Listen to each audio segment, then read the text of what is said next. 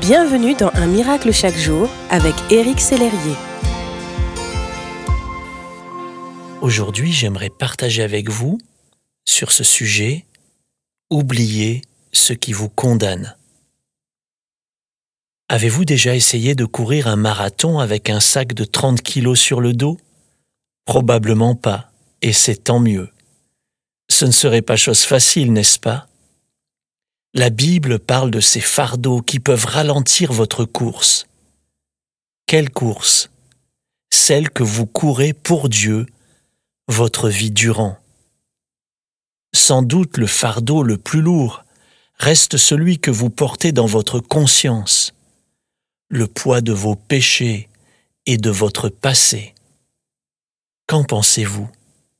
Est-ce que vos actions passées et la personne que vous étiez vont vous empêcher de devenir la personne que Dieu veut Vous empêcher de vivre libre de toute culpabilité et pensée de condamnation La Bible est claire à ce propos.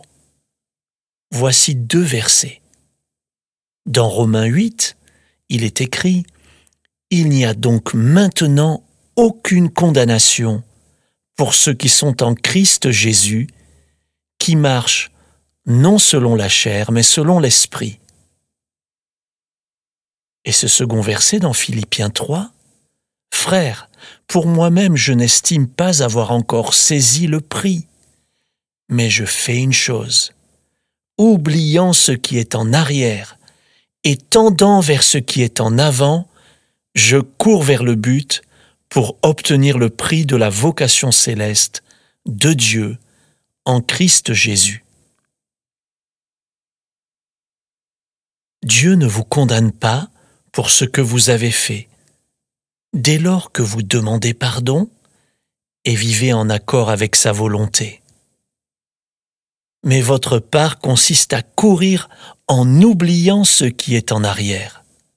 Autrement dit, ne conservez pas dans vos pensées ce qui vous condamne, vos fautes, votre passé, car Dieu lui-même n'y pense plus, nous dit la Bible. Jésus veut vous voir courir avec entrain la course que Dieu a tracée pour vous à sa gloire.